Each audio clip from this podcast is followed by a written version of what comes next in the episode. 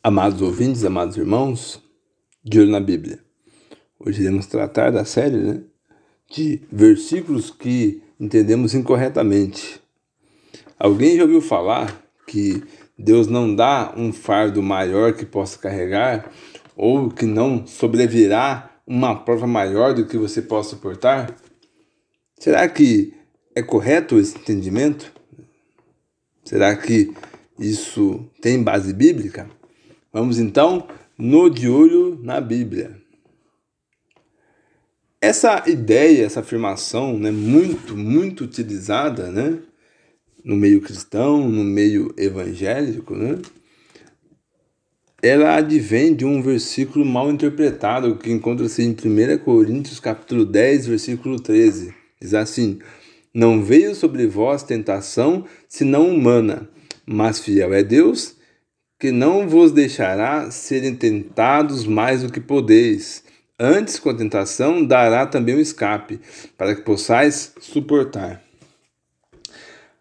Aqui, amados, né, a gente vai encontrar a palavra tentação, né, do grego peramos, né? Não iremos encontrar, né, a palavra provação, né? Não é doquimasia que correto aqui é tentação, peramos. Logo, tentação é diferente de provação. Mas o que é tentação? Tentação é algo, né, um sentimento, um cenário no qual façam que você desvie, né, age que você age de uma forma incorreta, com que você peque, correto, né? Não haverá tentação, não haverá cenários no qual, né, maior do que você possa portar com relação ao pecado, que você possa errar, correto? Entenda que essa, essa tentação ela é como se fosse um, uma limitação que Deus dá a Satanás, né? Que quem, quem tenta a nós, né? Quem tenta contra a sua fé é Satanás, correto? Então é um limite, né? Então Satanás dá um limite para ele, ó, você não vai tentar o meu servo mais do que ele suporte. Não é provar, né? É sim tentar, correto, né? No, como eu, eu tenho um, como eu digo sempre, né? Vamos voltar um versículo antes aqui para a gente compreender, né? A gente podia até voltar um pouquinho mais aqui, mas não vou fazer isso para não ficar extenso, correto?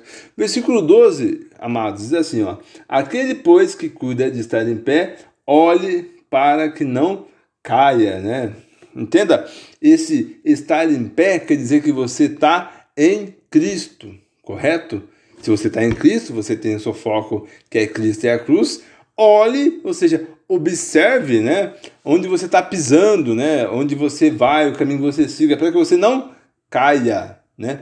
Esse cair também, né, isso aqui também dá um estudo legal também. Esse, gente, olhe para que não caia, não é você afastar da igreja, você mudar de congregação, de você sair de um grupo, de um corpo onde você congrega. Não, isso, né? É sim perder a salvação, é apostasia, é você negar a sua fé em Cristo e na cruz, correto? É bem além disso, né? Essa tentação, correto?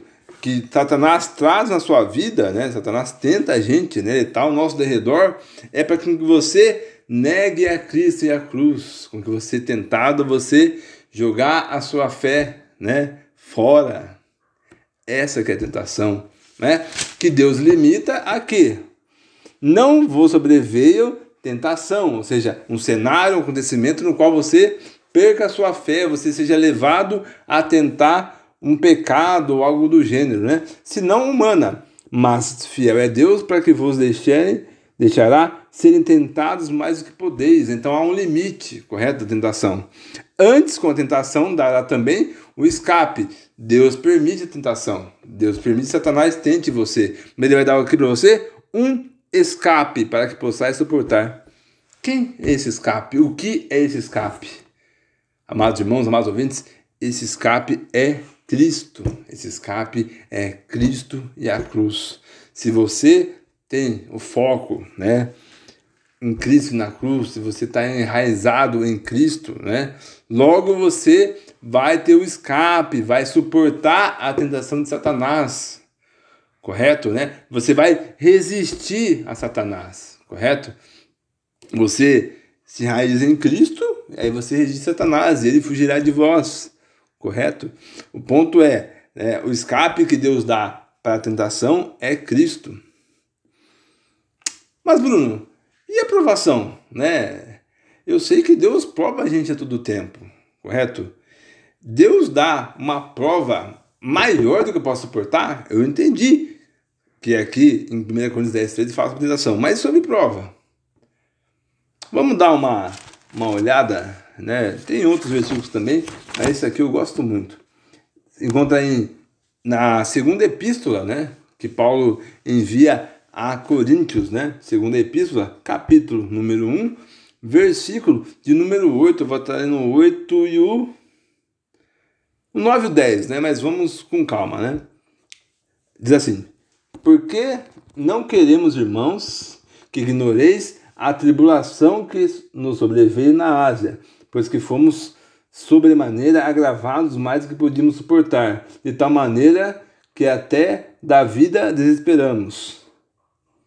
Aqui a gente vê um fato, né, aconteceu com Paulo, né, e aqueles homens que estavam com eles, né, que foi tamanha tribulação, tamanha dorquimia, né, ou filiscos, né, depende aí do, do, da versão do grego, né, tamanha doquimazia que tamanha tribulação, né? Que não é tentação, é tribulação, né? Doquimazia sobreveio-os na Ásia, né? Então, gente, eles passaram uma tribulação tão grande na Ásia ali que eles foram agravados mais do que puderam suportar. Mas, poxa, Bruno, por que, que Deus, né, trouxe uma tribulação para Paulo e aqueles homens ali, né, aqueles discípulos maior do que suportariam? Poxa, que Deus é esse, né? Vamos continuar lendo.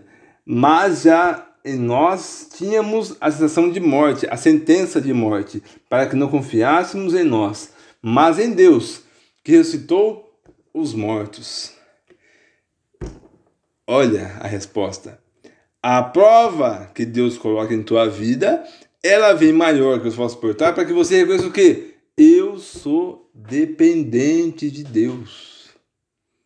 Eu sou dependente de quem? Do Deus que ressuscita os mortos, o Deus Todo-Poderoso. Então a aprovação vem maior que você suporte para que você negue a si mesmo e reconheça: eu sou dependente do Pai. É só Deus na causa. E é só Deus na causa, amados, né? Exatamente isso, né? A prova vem maior, a prova, né? Doquimazia vem maior do que suportamos para que nós reconheçamos, né? Que nós confiamos em Deus e não na nossa força, não em nós, correto, né? Você só vai confiar em Deus quando você não conseguir resolver. Isso é fato, né? O humano é assim. Então, precisa necessário. Deus nos prova a todo momento, né, para que possamos ser maduros, né? Maduros é o que dependente de Deus, saber, né, colocar Deus à frente de nossas coisas, né? Versículo 10: O qual nos livrou de tão grande morte, e livrará em quem esperamos que também nos livrará ainda, né? Tá comentando, né, da confiança no Senhor quanto ao futuro, né? Quanto às coisas, lá as coisas que virão lá na frente, né? Ou seja, o que, que Paulo está falando? Ó, eu passei por uma tribulação, Doquimazia, lá na Ásia, lá, né? Tamanha que eu não suportei, né? Tamanha que eu achei que eu iria morrer, né? Mas foi para que eu confiasse não em mim, mas em Deus, né? E ele livrou da morte, né? E livrará, né? Na, nas próximas tribulações. Paulo quer mais, correto? Paulo quer mais tribulação, quer ser maduro, correto? Quer ser provado, né? A gente pode entender como Deus, um mestre, né? Ele prova os alunos, vamos dizer assim, né? Vamos estar fazendo uma analogia, correto? Ele prova os alunos, né? É provado, né? Vê se passa ou não, né? Passar de ano, né? Ir para o céu, né? Vamos estar fazendo uma analogia aqui. O fato é, né, que Deus prova a gente, né? Além de nossa, que nós suportamos, correto?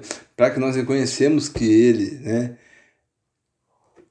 é o Todo-Poderoso, né, que Ele tem, é o único que pode nos acudir, né, nos aconselhar, né, nos consolar, correto? Né, para que nós deixamos de confiar em nós mesmos, né? E passamos a confiar em Deus, certo?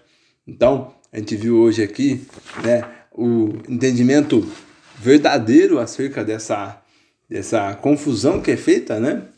De uma forma tranquila aí, que os ouvintes irmãos aí consigam compreendê-la, correto? Então vamos no De olho na Bíblia.